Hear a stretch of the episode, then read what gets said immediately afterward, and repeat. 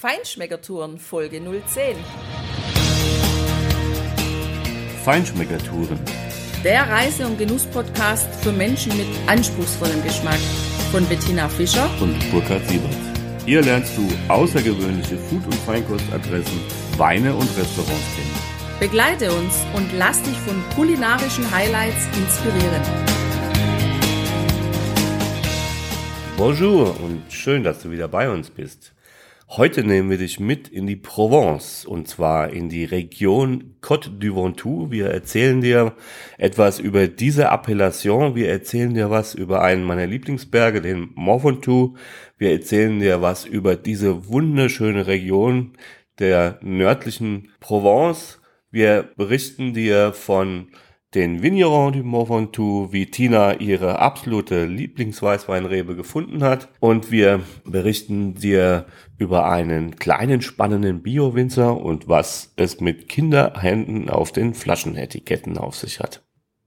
So klein und süß wie die Kinderhände auf den Flaschenetiketten von diesem Winzer sind, so groß war meine Freude, als wir vor vielen Jahren auf der Prowein unterwegs waren und wir sind da an einem Stand vorbeigekommen und da sah ich sie stehen. Die Flasche mit dem für mich unverwechselbaren Etikett, wo vorne eine Jagdgesellschaft drauf ist und der Wein hieß Halali. Halali hieß er leider, weil den gibt's jetzt nicht mehr, aber wir haben auf jeden Fall dort die Frau Florence Fenouil-Bossat kennengelernt, die Weinmaklerin von der Region und mit ihr haben wir überhaupt dann auch diese Region richtig kennengelernt. Lalali heißt der Wein, Schatzi. Denn du weißt, unsere französischen Freunde sind des Hs leider nicht mächtig und deshalb klingt es echt knuffig, wenn die den Namen dieses Weines aussprechen. Ja, und wir haben dort natürlich auch eine riesen Brandbreite von Roséwein gesehen in der Farbe von ganz, ganz, ganz blass rosa über Lachsrosa bis hin zu richtig dunklen Roséwein. Und das hat uns so begeistert und äh, auch Florence hat uns war so nett, dass wir gesagt haben, da müssen wir hinfahren, wir müssen die Weine vor Ort probieren, wir wollen diese Winzer kennenlernen. Und ja, so sind wir dann eben zum ersten Mal in der Provence eben gelandet und man sieht schon, wenn man da die Autoroute du Sud äh, Richtung Süden fährt, irgendwann von Weitem den Mont Ventoux, den Géant de Provence, der 1912 Meter hoch ist. Und es sieht eigentlich aus, als wäre der schneebedeckt, einen ganz langgezogenen schneebedeckten Kamm. Und äh, das ist aber kein Schnee, sondern der Gipfel ist halt irgendwann mal abgeholzt worden für die äh, Herstellung von Schiffen und für Brennholz und, und, und. Und im Prinzip hat es dann ein Kalkschotterfeld darunter freigelegt. Aber es sieht natürlich toll aus und man sieht diesen Berg von fast jeder Ecke in der Provence sehr weit. Und wenn man da oben drauf ist, dann hat man, wenn man Glück hat, kann man das Meer sehen, die Pyrenäen und die höchsten Ausläufer der Alpen auch. Das ist ein grandioser Blick da oben auf diesen Berg. Natürlich ist er auch leider zu trauriger Berühmtheit gelangt. Der spielt in der Tour de France eine große Rolle, die ist schon oft da drüber gegangen. Und es gab eben auch äh, leider das erste Doping-Opfer an diesem Mont Ventoux. Kurz vorm Gipfel ist 1967 Tom Simpson, ein britischer Radrennfahrer, zusammengebrochen und hat es nicht überlebt. Aber am Fuß dieses Berges und rundherum ist die Appellation Côte du Ventoux, benannt eben nach diesem Berg. Das sind äh, insgesamt, glaube ich, 51 Gemeinden. Die Hauptrebsorten, klar, sind die Klassiker da unten, die uns auch so gut schmecken. Das ist äh, Grenache, Syrah, Carignan, Mourvedre und Saint-Saul. Ja, Genau, diese fünf. Und bei den Weißen ist das Claret Blanc, Bourbon, Grenache Blanc, Roussanne, Uni Blanc und Viognier. genau. Meine Lieblingsweißweinsorte aus der Côte d'Iron. Ja, und so gigantisch wie der Berg dort in der Provence steht, so gigantisch war für mich das allererste Erlebnis dort in der Region, wo ich meinen Lieblingsweißwein, den Viognier, kennengelernt habe. Wir sind nämlich damals mit der Florence gemeinsam zu den Vignerons du Mont Ventoux gefahren. Dort hat uns der damalige Geschäftsführer erwartet. und hatte schon alles aufgebaut aus seinem Portfolio, was er an Weinen zu bieten hat. Wir haben da angefangen, ein bisschen was durchzuprobieren, so ein paar Kleinigkeiten. Letztendlich wollte er uns aber was ganz Besonderes bieten, eine tolle Weinprobe und das hat er uns auch geboten. Er hat uns nämlich in seinen Range Rover gepackt und wir sind durch seine Weinberge gefahren.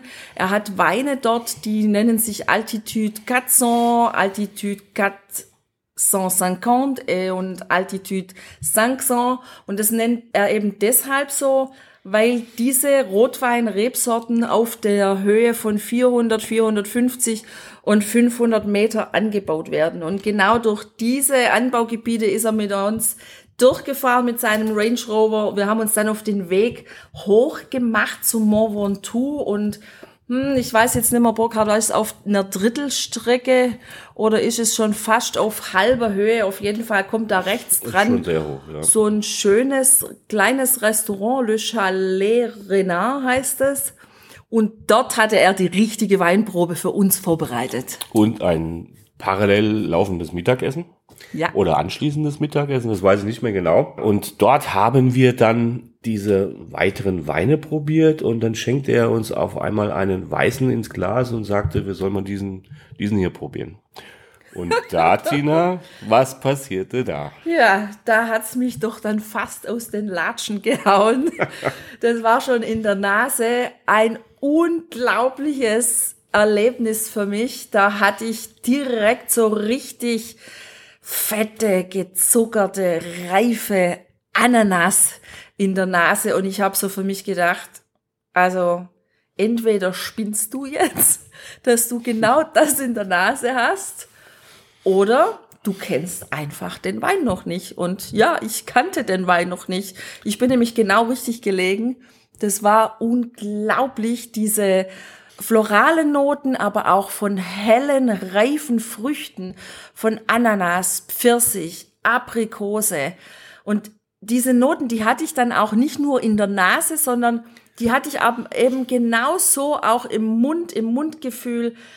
Und das hat mich, wie gesagt, fast aus den Latschen gehauen, weil das so stimmig war für mich. Und ich habe mich von Anfang an in diesen Wein verliebt. Ich liebe den Viognier seither wahnsinnig und überall, wo wir unterwegs sind, in Frankreich, in Deutschland, in Italien und überall, gucke ich, ob ich irgendwo einen Winzer finde, der Viognier anbaut, weil ich wissen möchte, wie der dort rauskommt. Ja, das ist unheimlich spannend. Wir berichten dir in anderen Folgen äh, immer wieder mal, das können wir auf jeden Fall versprechen, ja, Viognier wirst du immer wieder begegnen in unseren Folgen, weil diese Rebe, sie ist eine Diva, sie ist äh, sehr empfindlich äh, und sehr launisch, aber sowas von spannend und richtig geil. Ja, genau.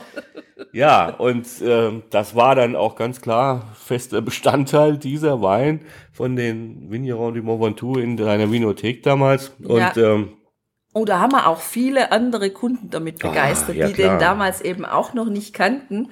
Und ja, so, das weiß ich. Ich habe, wir haben da wahnsinnig viele Mhm. Paletten davon verkauft. Auch, um ein, ja, ein Stück weit bekannter zu machen hier in der Region, aber natürlich auch, ja, damit unser Keller immer gut gefüllt war mit diesem Wein. gut, das war sehr beruhigend, auf einer Palette ähm, Viognier zu schlafen. Ja, genau. Äh, richtig. Wir können durchaus für uns in Anspruch nehmen, dass wir so ein bisschen dazu beigetragen haben, so ein bisschen pioniermäßig, dass Ja. der Viognier zumindest in Ansatzweisen jetzt doch bekannt äh, geworden ist, bekannter geworden ist, als er vorher war. Ja. Ja, die Vigneron du Mont Ventoux, das ist eben die Genossenschaftskellerei, wenn man so will, aus Bedouin. Bedouin liegt eben direkt am Fuß des Mont Ventoux, ist einer der Hauptorte da, einer auch der größten, ist ein nettes Städtchen, da hat eine ganz äh, knuffige, so eine Hauptstraße mit ganz, ganz vielen Platanen, also im Sommer und wunderbar, schön schattig, wenn man da drunter flaniert. Da gibt's natürlich auch ein paar Restaurants, ein paar Bars und Cafés und so. Es ist jetzt nichts Übertolles, aber man kann dort auch ganz gechillten Urlaub machen. Man hat schöne hügelige Berge und diese Vigneron du Mont Ventoux, die machen ganz gute Weine. Wir waren das letzte Mal vor drei Jahren dort. Da waren wir nicht mehr von allen wirklich so überzeugt wie früher. Da hat sich ein bisschen was getan. Vielleicht lag es auch an den Jahrgängen, das weiß ich nicht. Aber auf jeden Fall ist es eine sehr, sehr spannende Kellerei, die gute Qualität zu wirklich günstigen Preisen auch äh, ja, bereitstellt. Absolut die haben, glaube ich, nur einen einzigen Wein, der zweistellig kostet. Und das sind dann so 15, 16 Euro. Ihr Flagship Gigantis heißt der. Aber eine, ein weiterer Wein, der mich besonders begeistert hat, immer wieder und immer noch, auch da haben wir noch ein paar Flaschen im Keller liegen.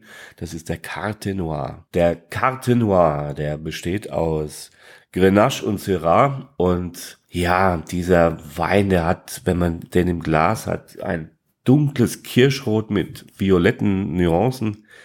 Wunderschön anzusehen. Und hat in der Nase dann dunkle Beeren, auch Kirsche, etwas Vanille und dann Kokos. Der hat wirklich Kokos in der Nase, ein yeah. bisschen Kakao und ein bisschen Lakritz. Also sehr breit, sehr vielfältig. Und diese komplexen Aromen, die wiederholen sich dann am Gaumen wunderschön. Wieder die dunklen Beerenkirsche und so. Und das Schöne ist, dass äh, der im Barrique ausgebaut ist, aber dieses Barrique wirklich sehr dezent ist. Es ist klar da, aber gibt ein, eine super, eine super Ergänzung und ein super Korsett für diesen tollen Wein, hat strukturierte, schön einge bunte Tannine und ist unheimlich komplex und wirklich elegant. Wenn du die Chance hast und da mal in der Gegend bist, den Wein musst du einfach probieren. Ja, der Carte Noir war ja auch der Wein, der bei unserem letzten Besuch immer noch richtig gut war. Aber die anderen, die haben mir einfach nicht mehr so gut gefallen. Und da war ich schon ein bisschen enttäuscht, weil ich gesagt habe, Mensch, mein Lieblings-Viognier, ich brauche einen neuen Winzer. Und wir sind dann von dort weggefahren Richtung Süden. Also wir haben die Vigneron verlassen. Wir sind aus Benoit rausgefahren, sind Richtung Süden gefahren. Und ja, Burkhardt ist gefahren, damit ich die Augen offen halten kann. Also wir haben hier immer so ein bisschen Arbeitsaufteilung. Burkhardt fährt, ich schaue und ich rufe dann, stopp, halt, anhalten, ich habe was gesehen und genau so war es da eben auch. Was mich manchmal etwas unter ja, ein bisschen Stress setzt, ja, entweder die Kurve noch zu kriegen ja, oder. du hast die Kurve super gekriegt. Da war nämlich auf der rechten Seite dann. Der Schotter spritzte etwas, aber es ging noch, ja, klar. ja, da war so ein schönes Bio-Weingut, ein kleines, ein ganz kleines Bio-Weingut angeschrieben und du hast gerade noch die Kurve gekriegt. Wir sind da eingefahren auf dem Hof, haben geklingelt und dann kam er auch schon, der Winzer mit seinen grünen Gummistiefeln, ja. den schmutzigen Händen direkt aus dem Weinberg und hat uns die Tür geöffnet und es war auch richtig gut so. Ja, fantastisch. Der Laurent Trasik heißt der Mensch, hat ja rund zwölf Hektar, die sein Vater früher bewirtschaftet hat und eben an die Genossenschaft die Trauben abgegeben hat, um seinem eigentlichen Handwerk wieder nachzugeben. war nämlich ein Schmied sein Sohn hat eben diesen Weinbau wieder zurückgeholt und hat die hauseigene Schmiede in einen Weinkeller umgebaut. Und das war eine goldrichtige Entscheidung. Absolut. Ja, denn äh, das war, denn seine Weine fangen den Charakter der Region auch unheimlich authentisch ein. Man hat eben da ja, super warme Temperaturen durch die Sonneneinstrahlung einfach an den Südhängen auch und natürlich kühlere Nächte durch Fallwinde auch vom Berg und, und aus dem Rhonetal. Und das gibt natürlich ein super spannendes Profil. Er arbeitet ausschließlich biologisch und verzichtet auf alles Mögliche, was man da draufschmeißen kann ansonsten. Ja, das kann er ja auch gut machen, weil er eben genau diese wunderbaren klimatischen Verhältnisse hat.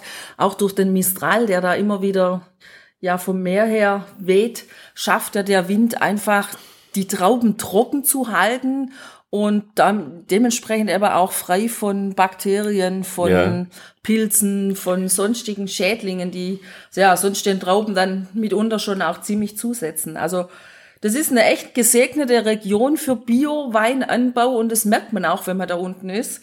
Und eben diese Domaine de la Massan, schafft es auch wirklich ausgesprochen leckeren Viognier zu machen. Ich bin mal wieder total begeistert gewesen. Also beim Viognier ist es einfach so, dass ich da schnell zu begeistern bin, wenn der richtig gut gemacht ist und ich auch einfach immer froh bin, wenn ich wieder mal einen neuen finde, der mich richtig begeistert. Und bei dem ist es auch so, dass der Wein richtig ausdrucksstark in der Nase von vollreifen Pfirsichen, Aprikosen und hellen Blüten ist. Der hat wenig Säure, der ist gut zu trinken, der ist schön strukturiert. Den kann man wunderbar im Sommer zu Fischgerichten nehmen, den kann man aber auch zu einem leckeren Salat oder auch im Winter beispielsweise ein Fischgericht mit Linsen oder mit Sauerkraut oder einen, ja. wie heißt schnell das kleine Käsefondue, das wir letztens hatten? Mondor. Ah ja, Mondor, genau. Da kann man den auch ganz super lecker dazu trinken. Ja, absolut. Und na gut, man muss auch sagen, Tina, vielleicht auch ein bisschen eine Ehrenrettung, äh, ein Versuch davon für die CAV. Vionier ist, sagte ich ja bereits, sehr eigenwillig, launig. Ja, ja. Und auch diese Weine hatten ja in den einen Jahrgängen diese wahnsinnig beachtlichen Ananasaromen und im nächsten Jahr waren die fast gar nicht mehr spürbar, sondern du hattest diese kleinen gelben Bananen. Ja, vollreife kleine Richtig, Bananen. Also das ähm, voll im Vordergrund und ja, vielleicht ist das natürlich auch ein Grund gewesen. Aber der hat auch noch ganz schöne, einen schönen kräftigen Basisroten. Amprant heißt der, Grenache Noir, Syrah Sanson mit äh, ja, ordentlichen 14 Prozent kam dieser Jahrgang damals daher, rote Früchte Kirsche. Und der hat eben genau dieses nette Etikett. Empreinte heißt Abdruck. Und dieses Etikett wird einfach geziert von den kleinen süßen Händen der Kinder des Winzers. Und dann hat er noch einen größeren, also sein Flagship-Wein sozusagen, den Le Style. Der besteht aus 70% Grenache und 30% Syrah. Wir haben noch ein paar Flaschen von diesem Jahrgang, den wir da eingekauft haben, im Keller, 12er Jahrgang, und der ist mit 15 Prozent so eine wahnsinnige Wuchtbrumme. Das ist ein richtig kraftvoller und ausdrucksstarker Wein mit ganz langer Präsenz und super, das muss man mögen, das sage ich dazu.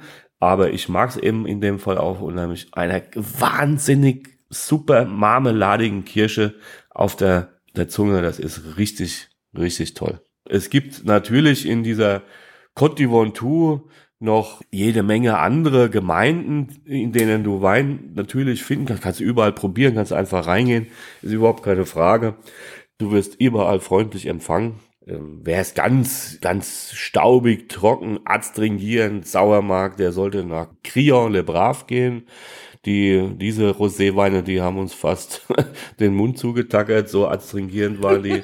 ja, ähm, aber wer es mag, bitte, ist doch okay. Ja, ja, das sind gute Weine, absolut. Aber man muss das tatsächlich mögen. Also da muss man richtig, richtig draufstehen.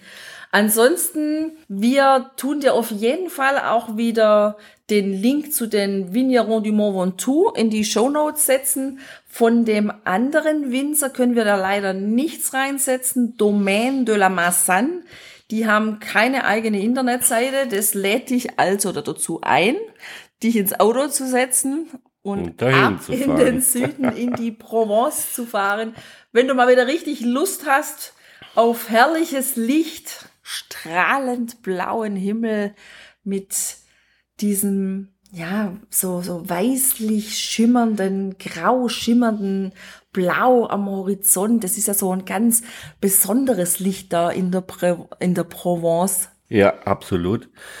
Es ist fantastisches Licht. Ähm, ich bin jedes Mal wieder völlig begeistert, hin und weg.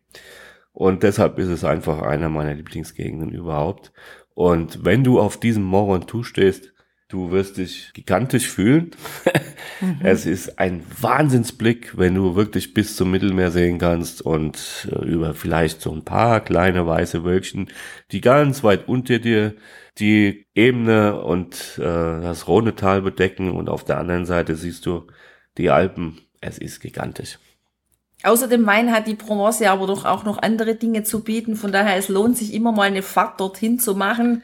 Lavendel ist ja auch ein großes Thema und Lavendelhonig hat quasi jede Kellerei bei sich im Angebot. Und dann gibt's ja auch noch immer so die schönen, kleinen, netten Geschäfte in den kleinen Ortschaften, wo so, ja, Feinkostprodukte angeboten werden, wo du Honig probieren kannst, wo du Lavendelsäckchen kaufen kannst, wo du Bio-Kosmetik kaufen kannst. Das haben oh, die da unten auch. Bio, ja. Auch ganz, ganz viel. Das fällt mir gerade ein, als wir doch genau in den Süden gefahren sind, aus Bedouin raus, wo wir eben die Domain Massan entdeckt hatten, dann sind wir doch in, ich glaube, der nächste oder übernächste Ort gekommen und haben uns da so ein bisschen umgeschaut und da ist eine, eine Bio-Kosmetikmanufaktur, die machen auch Duschgels, die machen äh, Pflegeprodukte, Kosmetikprodukte, aber auch Raumduftöle, alles auf Biobasis. Wunderbar. Ich weiß jetzt gerade nicht, wie es heißt. Wir werden aber das raussuchen und auch das in die Shownotes stellen. Übrigens noch ein Hinweis, wir werden dir in die Shownotes auch einen Link stellen zu einer Seite, die äh, eine ganze Reihe von Winzern dort in, dem, in der Region vorstellt und darüber findest du auch die Domain de la Massan. In dieser Region weißt du oftmals überhaupt gar nicht, wo du anhalten sollst, weil die voll ist von spannenden Winzern und du kannst überall alles probieren. Du wirst so herzlich aufgenommen als Gast in diesen Weingütern, so dass du, wenn du vieles kennenlernen möchtest und vieles probieren möchtest, den Wein auf gar keinen Fall immer trinken solltest. Und da haben wir noch eine ganz süße, knuffige ja, Geschichte zu erzählen, die wir bei unserem ersten Besuch in der Provence dort erlebt haben, die müssen wir dir unbedingt mitteilen. Das war der Oberknaller. Ein Kollege von Florence Fenouil Baussard, ein Weinmakler, hatte uns nämlich auch eingeladen zu einer Verkostung. Irgendwie morgens um neun und da hat er so 40, 50 Flaschen aufgemacht. Mhm. Und da haben wir äh, im Prinzip ja, den Meister, den Meister der Restweinentleerung kennengelernt. also wenn du, wenn du genau fragen willst äh, nach einem Restweinbehälter, wenn du also bei der Degustation den Wein eben nicht schlucken willst oder kannst, weil du auch fährst, dann musst du nach einem Crachoir fragen, so heißt das auf Französisch. Und der Cracheur ist hier derjenige Mensch, der eben den Wein sozusagen dort hinein wieder Hineinspuckt, ja klar, hinein, ausspuckt. Hineinspuckt. Ja. Und dieser Weinhändler, der hatte keinen Crachoir, der hatte aber neben seinen 50 Flaschen ein ganz, ganz großes Spülbecken. So ein mhm. richtig tiefes, viereckiges.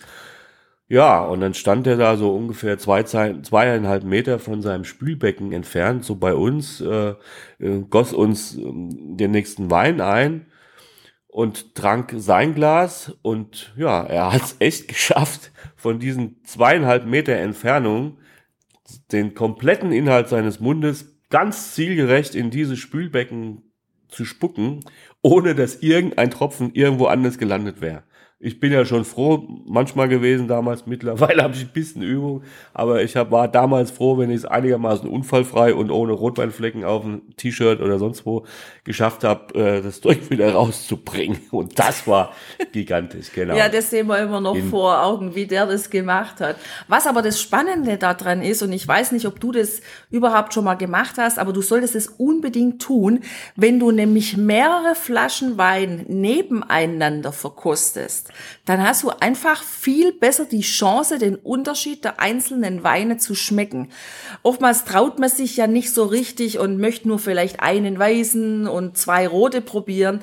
Nee, also da unten bist du wirklich eingeladen, alles zu probieren und dann, wenn das Weingut einfach mehrere Weißweine oder mehrere Rotweine anbietet, dann lass dir wirklich einen nach dem anderen einschenken oder lass dir mehrere Gläser geben, dass du zwei, drei Rot- oder Weißweine nebeneinander verkosten kannst, weil nur dann hast du echt die Chance, so richtig für dich deinen Favoriten rauszufinden. Richtig. Und genau das haben wir auf unserem ersten Besuch bei der Prowein tatsächlich gelernt.